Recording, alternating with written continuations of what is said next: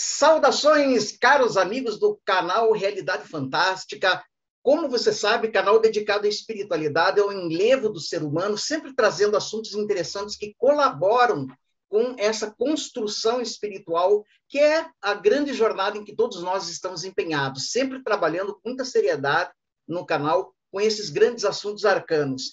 E hoje, pessoal, nós temos um assunto que eu creio que é até um furo jornalístico, que nós vamos falar, olha só, pessoal, de canto gregoriano e iconografia cristã. Um trabalho maravilhoso que está sendo feito por dois visionários, se eu posso chamar assim, aqui no Paraná, em Curitiba, que une a magia mística do canto gregoriano com a magia e a mística da antiga iconografia cristã, que por si só é maravilhosa, num trabalho conjugado que vem sendo chamado de retiros urbanos. Nós vamos descobrir juntos o que, que é isso. Antes de apresentar os nossos dois convidados, vou lembrar, claro, você vai se lembrar de fazer a sua inscrição, deixar o seu like, né? Escreve aí se você já teve alguma experiência com canto gregoriano, iconografia cristã. Não se esqueça de acionar o sininho, que isso é importante para você não perder nenhum dos nossos conteúdos.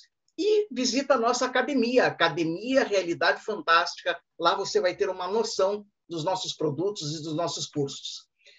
Meus amigos, quem está me dando a honra de conversar conosco sobre esse assunto tão sublime. São duas pessoas muito queridas. Uma vocês já conhecem, que é o Juliano Ravanello, que é músico. Ele já nos deu uma entrevista maravilhosa aqui sobre canto gregoriano. Ele está fazendo um trabalho maravilhoso de resgate do canto gregoriano, de adaptação desse antigo canto sagrado, litúrgico, para a modernidade, né?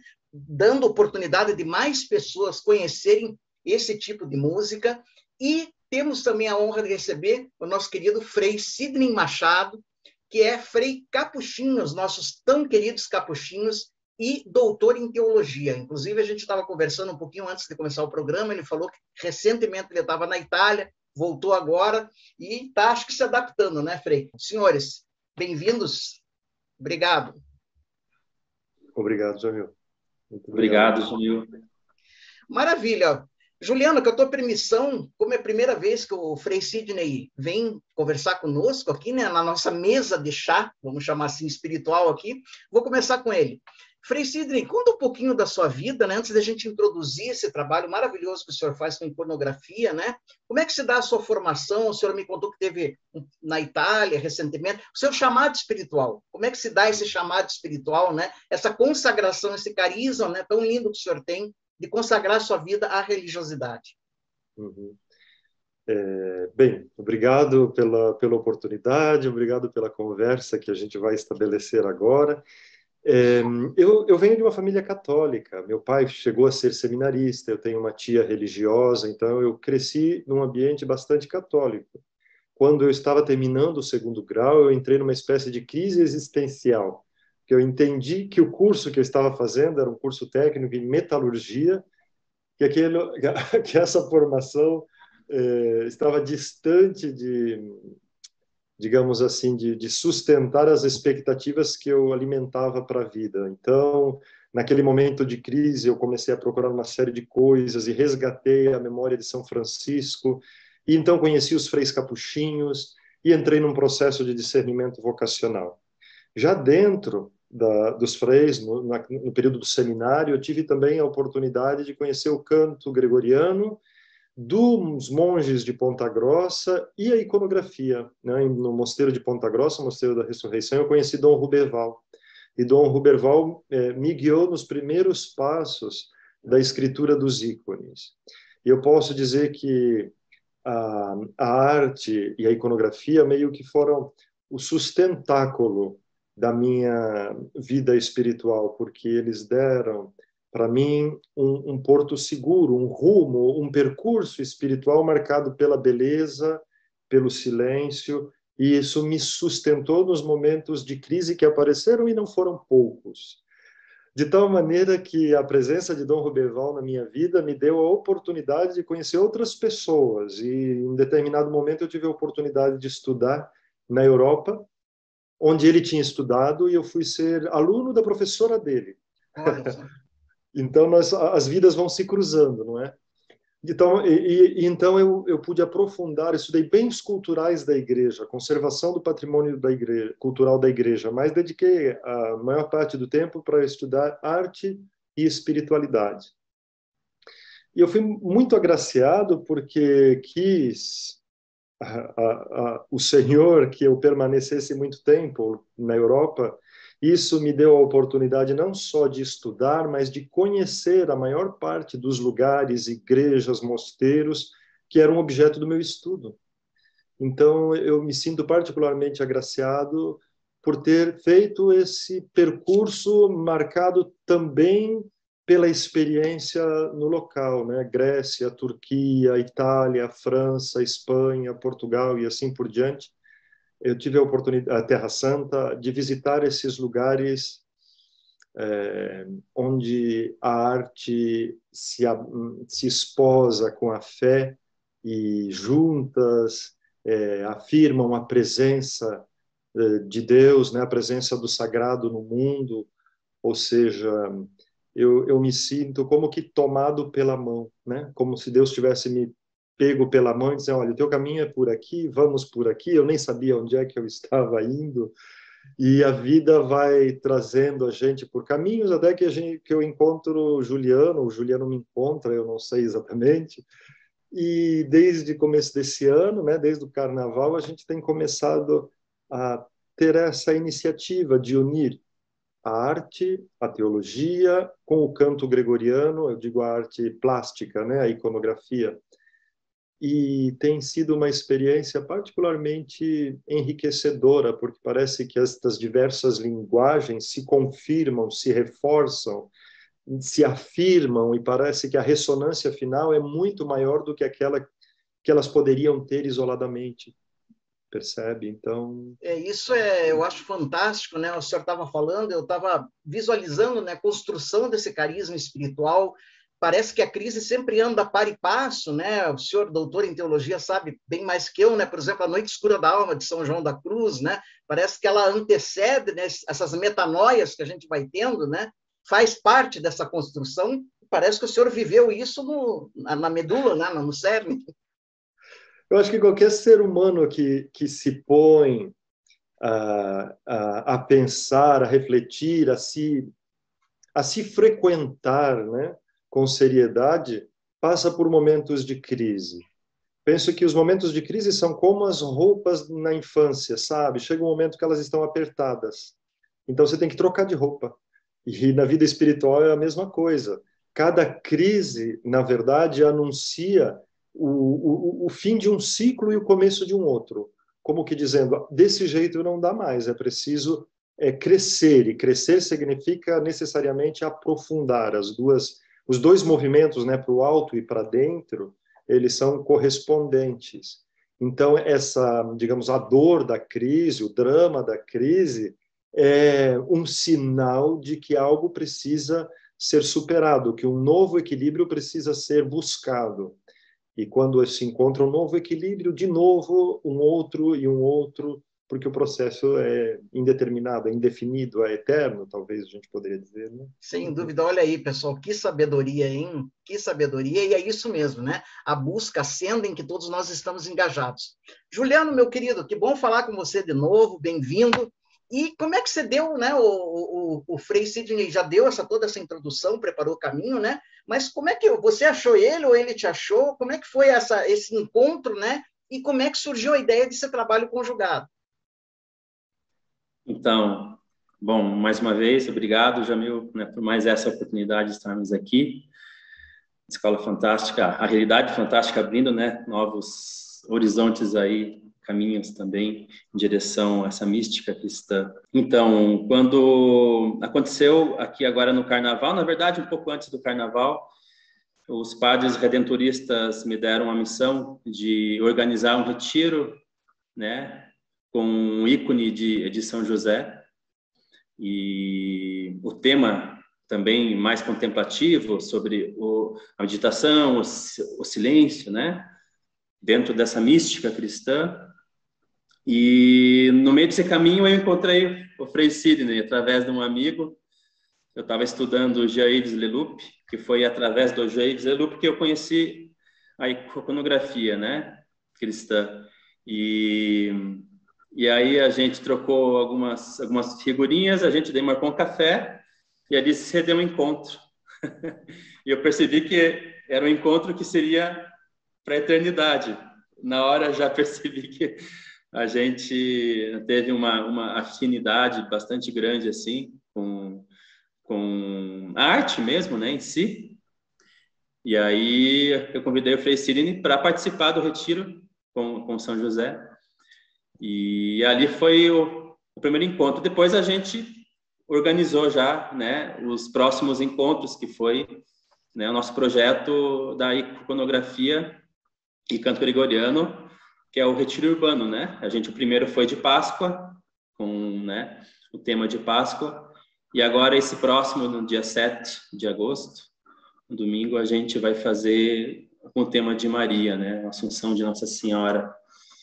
Com certeza, isso tudo é maravilhoso. Juliano, para quem está chegando agora, que talvez não tenha visto a tua entrevista, pessoal, recomendo, encontra aí na playlist entrevistas, a entrevista do Juliano, quando ele falou quase que só de canto gregoriano, mas só para né, refrescar a memória do pessoal ou informar quem está chegando agora, é, o canto gregoriano, né, essa mística, essa, esse apelo mântrico que o canto tem, o que, que você pode nos falar? Né? Por que, que ele fala diretamente à alma das pessoas?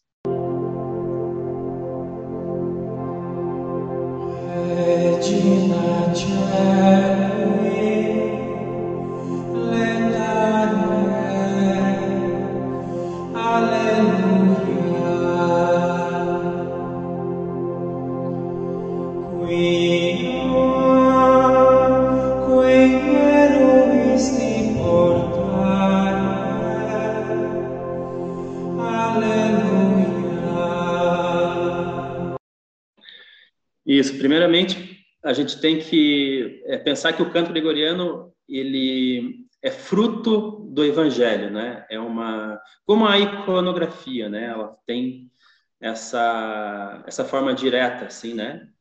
De, de você passar isso às pessoas através da arte da iconografia e através também da arte do canto gregoriano. Então, ele é fruto do evangelho, né? Ele é a palavra cantada, é a palavra de Deus cantada, né? A palavra do Antigo e Novo Testamento, né? E aí com suas raízes, né? Na, é, dos templos da, é da sinagoga e das métricas dos modos gregos. E o canto gregoriano tem essa esse potencial, né? De a pessoa que ouve o canto de centrar, organizar nosso sistema, né? Nosso sistema do corpo humano é, e também o astral, né, nosso self, e elevar o espírito, né, a Deus, né, através do evangelho, dessa energia criadora que é, né, como a gente fala no Logos de São João, né, essa energia criadora do próprio Cristo, que o canto gregoriano ele consegue potencializar isso na alma humana, né?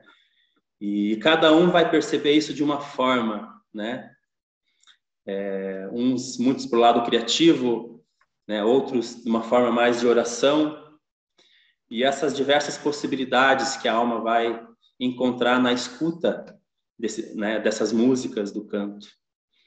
Com certeza, Juliano. Bom, é, é realmente sublime, acho que eu não, não tenho outro termo para definir esse tipo de canto. O Frei Sidney falou do Mosteiro da Ressurreição, onde você também frequenta, fica lá na minha cidade natal, Ponta Grossa. É um dos meus lugares de peregrinação, adoro aquele lugar, né? Santificado. Um beijo para todos os monges, né? Para o Dom Abade, para todos que estão ali. Frei Sidney, vamos começar falando, porque o canto gregoriano, evidentemente, para o grande público, ele já é, vamos chamar assim, mais conhecido.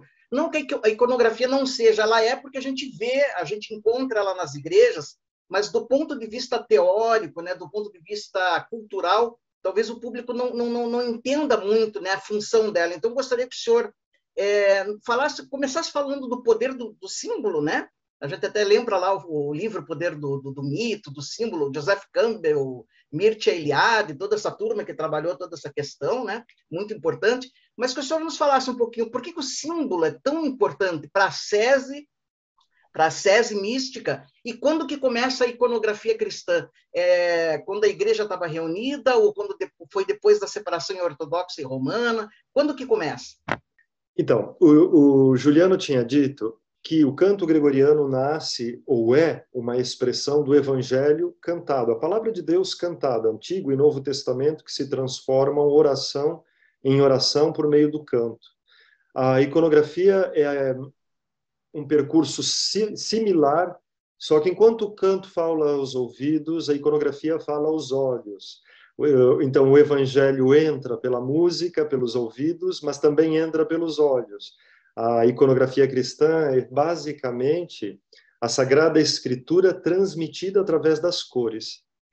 Nós estamos mais acostumados aqui no Brasil com o barroco, é, com essa arte cheia de movimento, também com as imagens tridimensionais. no máximo, nós estamos acostumados com o Renascimento, né? pensamos a Leonardo, esse tipo de arte que basicamente tenta reproduzir aquilo que nós vemos, meio que idealizando. A gente fala que são naturalistas, não é? O cristianismo, no primeiro milênio, não usa essa linguagem naturalista. Não porque não conheça, mas porque faz uma escolha intencional de falar por meio de símbolos. De tal maneira que qualquer pessoa que, que, que põe os olhos sobre uma imagem do Cristo ou da Virgem ou dos santos no primeiro milênio, é, imediatamente percebe isso não é uma fotografia. Por quê? Porque os olhos são bem é, amplos, os, as figuras são rígidas, frontais, existe uma aura de santidade que as reveste, e tudo isso é intencional, porque essa linguagem é simbólica. E você me perguntava qual a importância do símbolo? É fundamental, porque, na verdade, apesar do Verbo ter se feito carne, vindo ao nosso encontro, na economia da história, a sua presença é em mistério. Ou seja, ela é real, mas é no mistério. O que, que eu quero dizer com isso?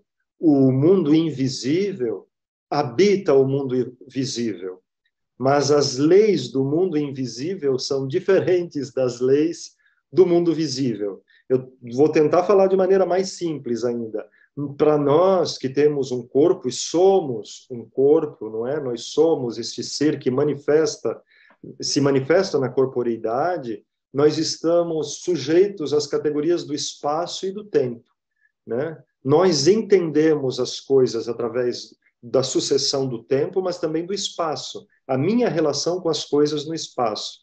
Pois bem, para falar do mundo é, espiritual, essa linguagem não serve exatamente, ela é insuficiente, porque Deus vai além do espaço e do tempo. De tal maneira que a gente usa imagens desse mundo para falar do outro mundo. E por isso essas imagens só podem ser simbólicas.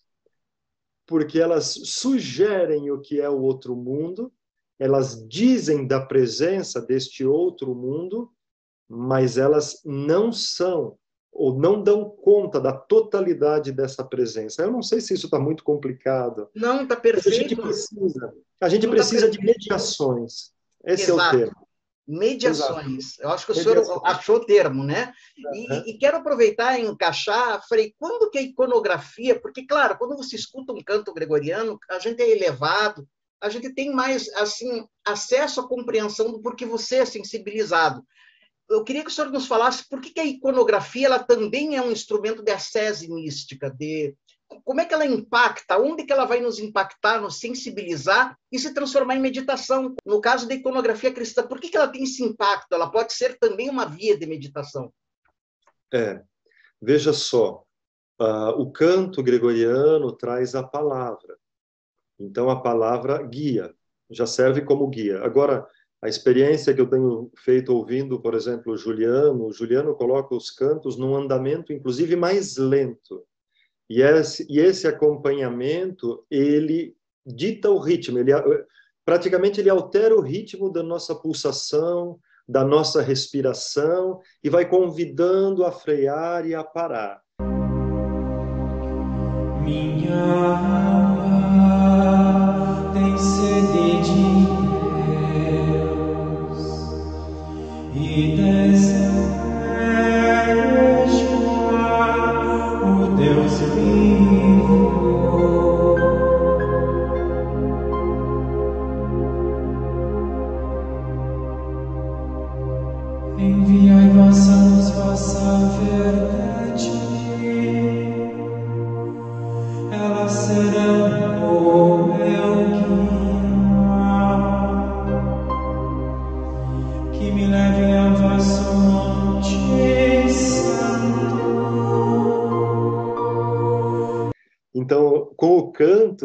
existe um recurso que, na verdade, é uma vibração, não é?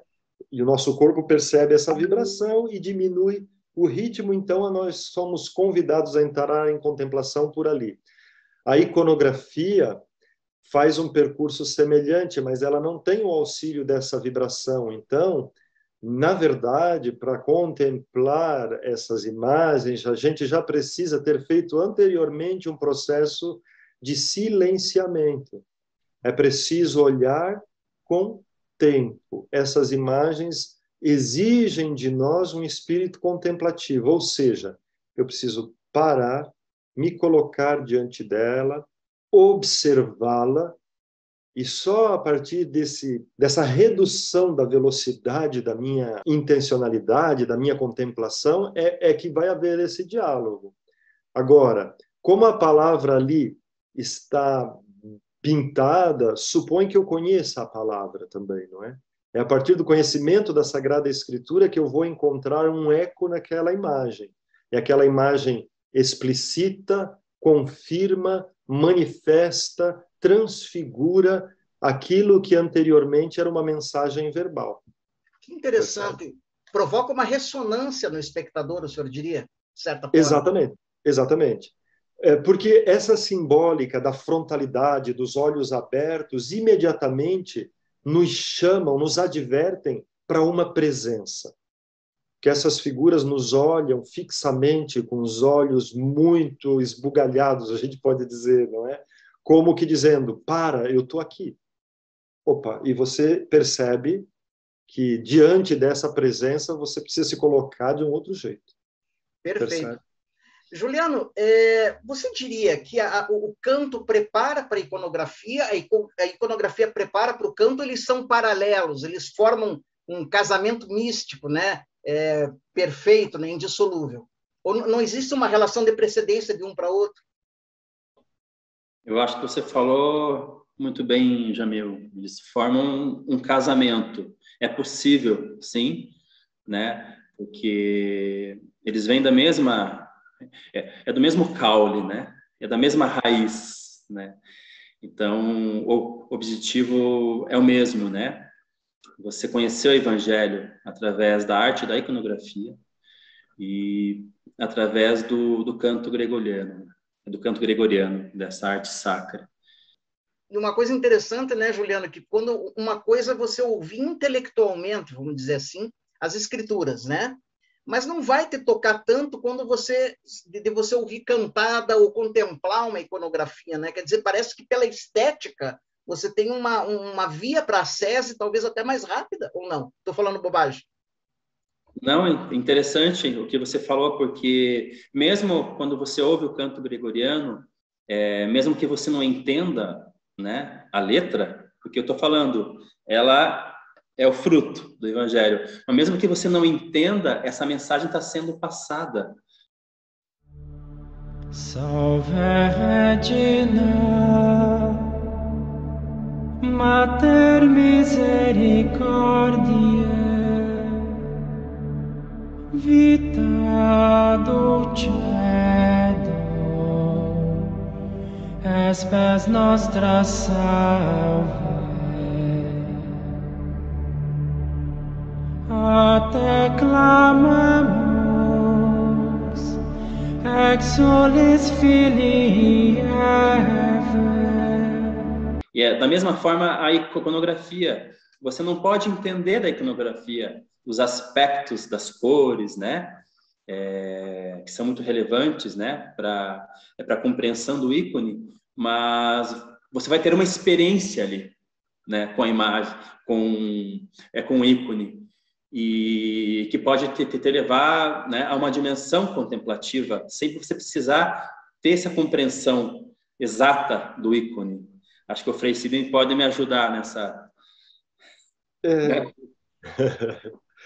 tanto o iconógrafo como o compositor do canto gregoriano são pessoas de fé, pessoas que experimentaram e ruminaram essa palavra.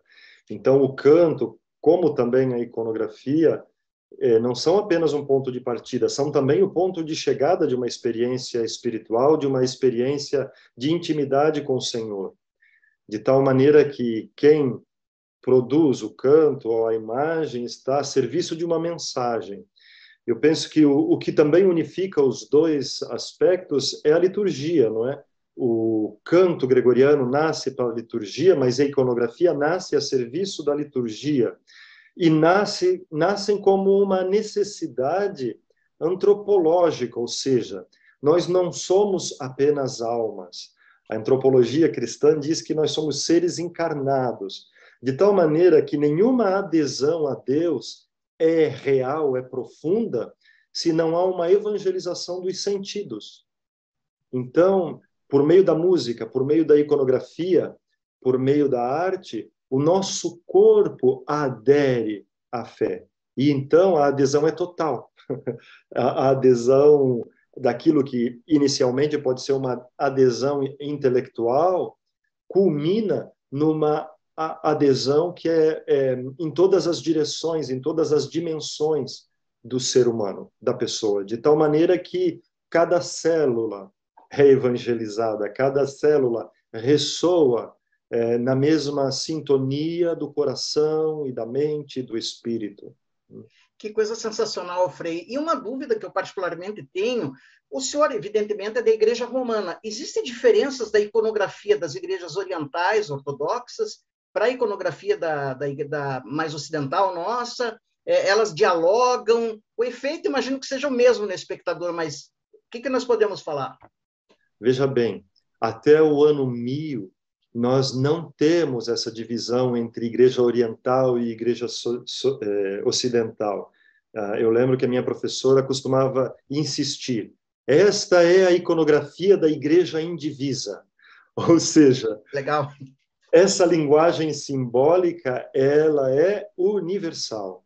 E o que a gente precisa entender é que muitos papas do, do primeiro milênio, ou eles foram gregos, ou eles vieram da Síria, eles eram orientais, porque essa coisa de Oriente e Ocidente era muito diferente de como nós percebemos hoje.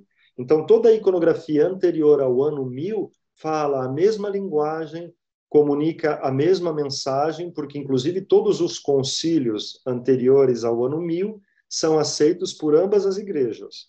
Do ano 1000 em diante, mas sobretudo depois da escolástica, o Ocidente começa a ir por outro caminho. E, vamos dizer, do ponto de vista da, da, da iconografia, percorre caminhos escuros, sombrios, vamos dizer assim. Mas isso seria assunto para aprofundar em um outro momento, talvez, porque é uma coisa bem ampla. Ah, mas com mas... certeza, eu quero fazer uma entrevista só com o senhor, né, para, entre aspas, respeitosamente explorá-lo, né, todo esse conhecimento, assim como o Juliano vai voltar também para a gente falar só de música. Mas, Frei, insistindo, agora aprofundando um pouquinho mais e falando teologicamente, agora que realmente é a sua área, o senhor diria que simbolicamente uma iconografia bem meditada a pessoa bem sintonizada, ela pode provocar a parousia na pessoa, ou seja, a volta do Cristo, o nascimento do Cristo dentro da pessoa, ou já é uma experiência aí, já fomos, exageramos um pouco? É, a gente precisa cuidar com os termos, porque parousia, por exemplo, é uma palavra muito técnica na teologia e ela uhum. se refere especificamente à segunda vinda de Cristo, que é uma vinda universal, não é? Então, os padres da igreja como costumavam dizer que existem três adventos.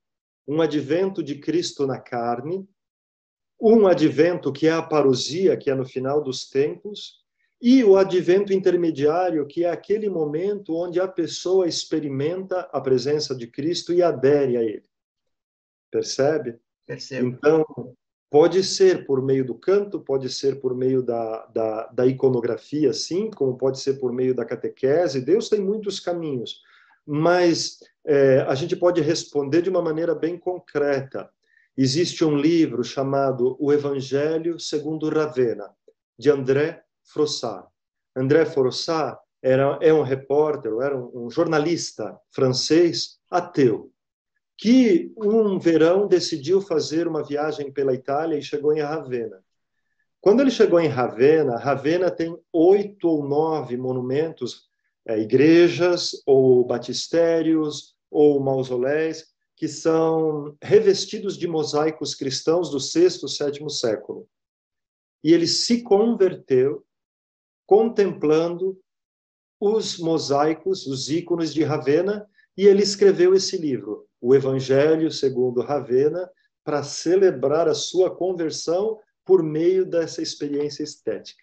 Que sensacional! Olha, pessoal, indicação de bibliografia aí em primeira mão, através do nosso querido Frei Sidney. Frei Sidney, me perdoe minha ignorância, tem uma das, não sei se doutoras ou santas, né, estáticas da, da igreja, não sei, que, que trabalhou com a iconografia, ou pelo menos fez alguma coisa, não sei se é Hildegard von Bingen, se é ela que tem, ela tem o canto, né, a gente sabe que tem a questão do canto, o Juliano pode falar melhor, mas me parece que ela andou pela, pelas, pelos liames da iconografia? Também, também. Nós temos manuscritos iluminados que são atribuídos a ela. Eu me lembro agora, por exemplo, de uma imagem do homem microcosmos. Aquela imagem que a gente tem muito na cabeça de Leonardo da Vinci, por exemplo, ela tem a sua versão séculos antes do da Vinci, numa linguagem bem mais simbólica, né? Porque o, o Leonardo tem uma linguagem aí de uma de um naturalismo que é típico do Renascimento, mas ela já tem uma proposta de, do homem microcosmo, então sugere a figura do terra, fogo, ar e, ar e água, né? os quatro elementos, é muito interessante. É, não é exatamente uma iconografia litúrgica, mas ela usa das imagens para ilustrar a sua teologia. Mulher fenomenal, não é? Uma, uma, uma exceção da história, vamos dizer assim. Com certeza, é, é sensacional. Eu gosto muito, assim, um pouco que eu conheço, né?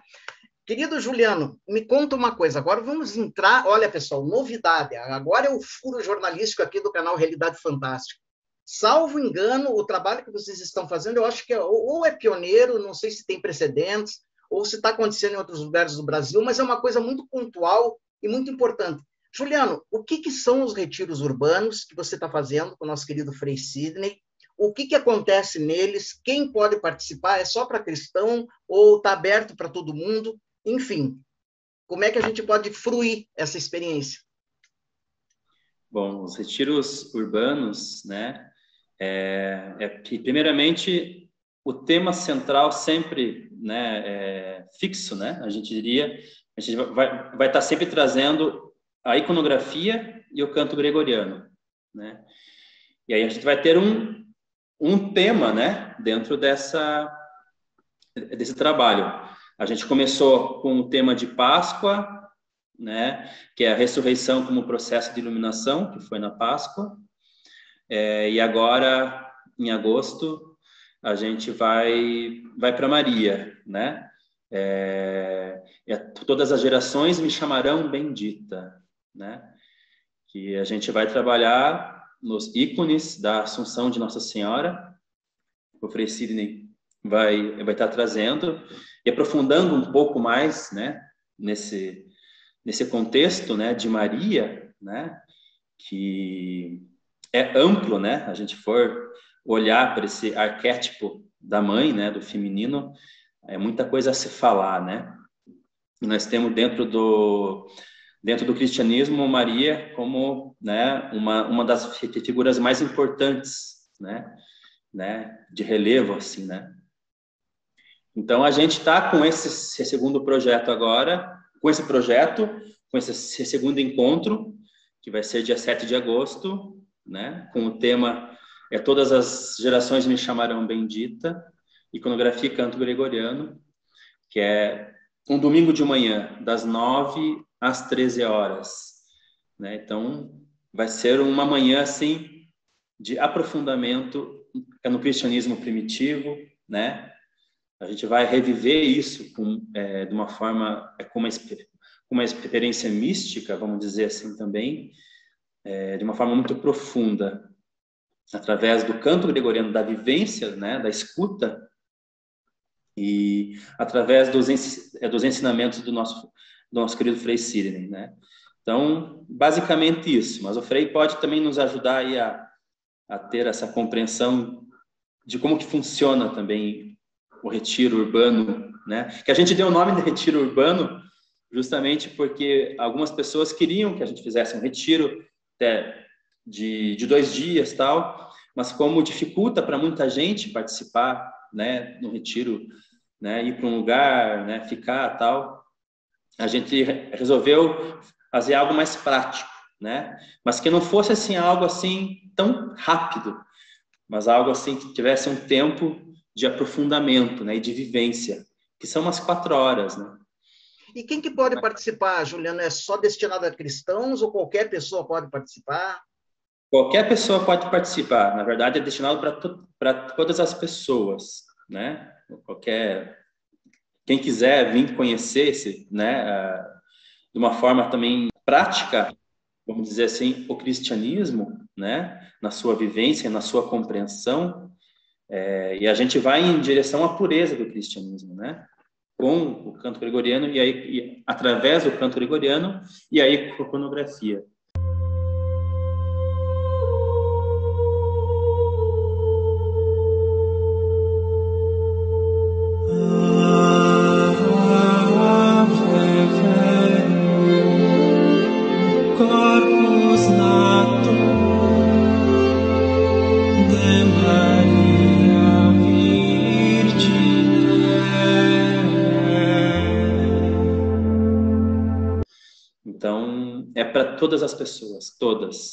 Olha, inclusive eu confesso que eu tenho amigos que não são necessariamente cristãos e que foram e que ficaram maravilhados, sabe? Então, gostaria de dizer isso para vocês de viva voz, né? Pediram para falar porque não esperavam realmente, né? Não esperavam realmente ter, porque eles tiveram uma experiência. Não foi uma coisa só cognitiva, intelectual. Tiveram uma experiência, então realmente estão conseguindo proporcionar, né? É, é, essa vivência. Frei Sidney, então, nesse, é, seria não poderíamos chamar de, de, de, workshop, né, que fica muito técnico, é, é, realmente um mini retiro, uma, uma vivência. As pessoas, o que, que elas vão ter ali? Elas vão ter uma palestra, elas vão ter o canto, elas vão ter um momento de silêncio, de oração. O senhor pode. É, é eu acho que a palavra workshop não, não serve, porque sempre dá a ideia de um fazer algo, de um aprender algo, de uma certa manualidade, ou de uma de um certo desenvolvimento de habilidades que não é exatamente a proposta. A proposta é, é uma proposta de oração, não é?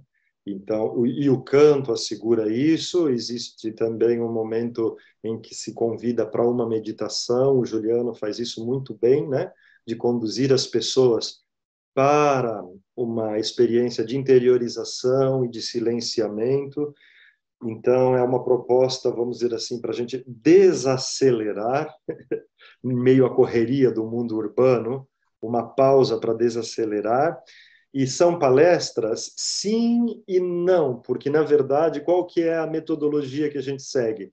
Nós vamos explicando as imagens, o porquê elas são compostas daquela maneira e de que maneira elas traduzem os mistérios da fé cristã. Então, é, por mais que o discurso seja a respeito da fé cristã, a nossa linguagem é muito aberta, nós não estamos fazendo é, proselitismo e não estamos fazendo catequese entendida também como uma série de coisas, de normas para seguir. O nosso discurso não é um discurso de pode ou não pode, não é essa a nossa proposta. A nossa proposta é ajudar as pessoas ou guiá-las na contemplação das imagens.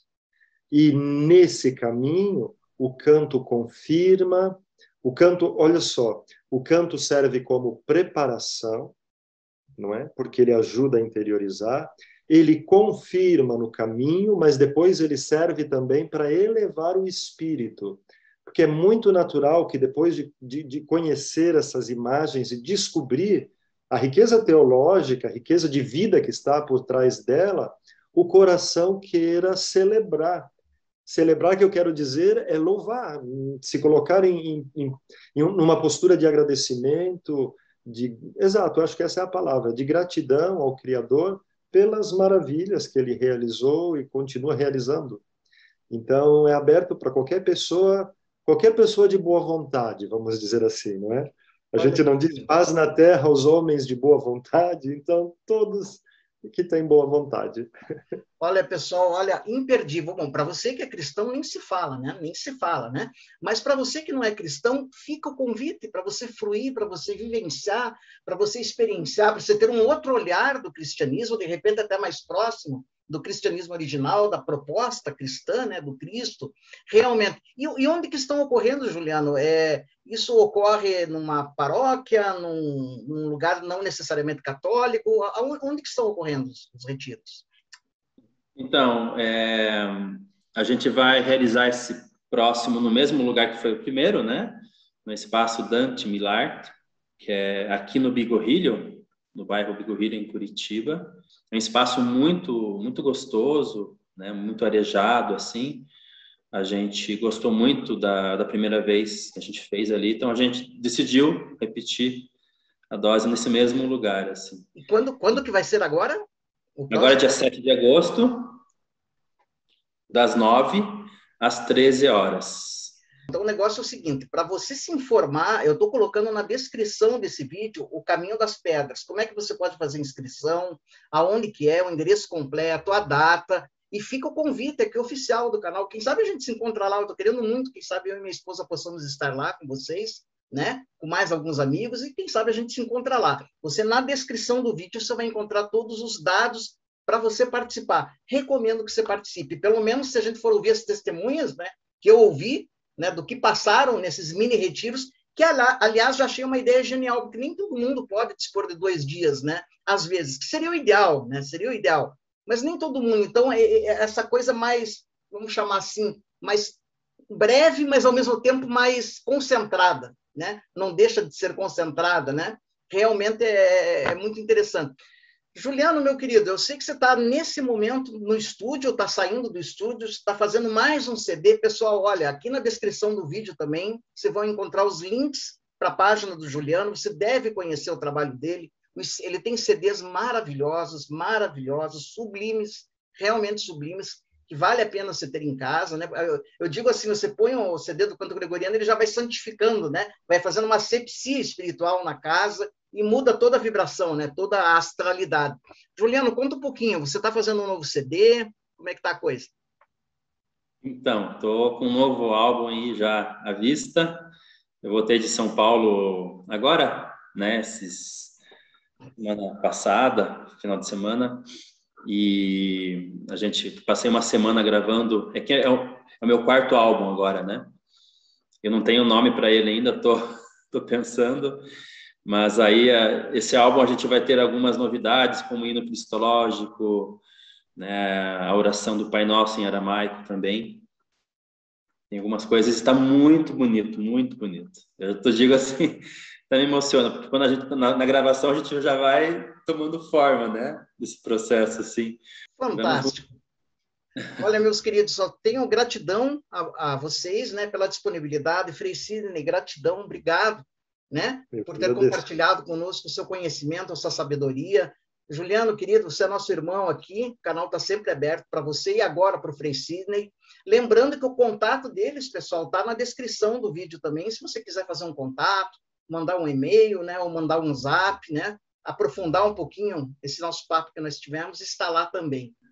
E só posso dizer o seguinte, pessoal, lembrando sempre que o mistério está entre nós. Até o nosso próximo encontro.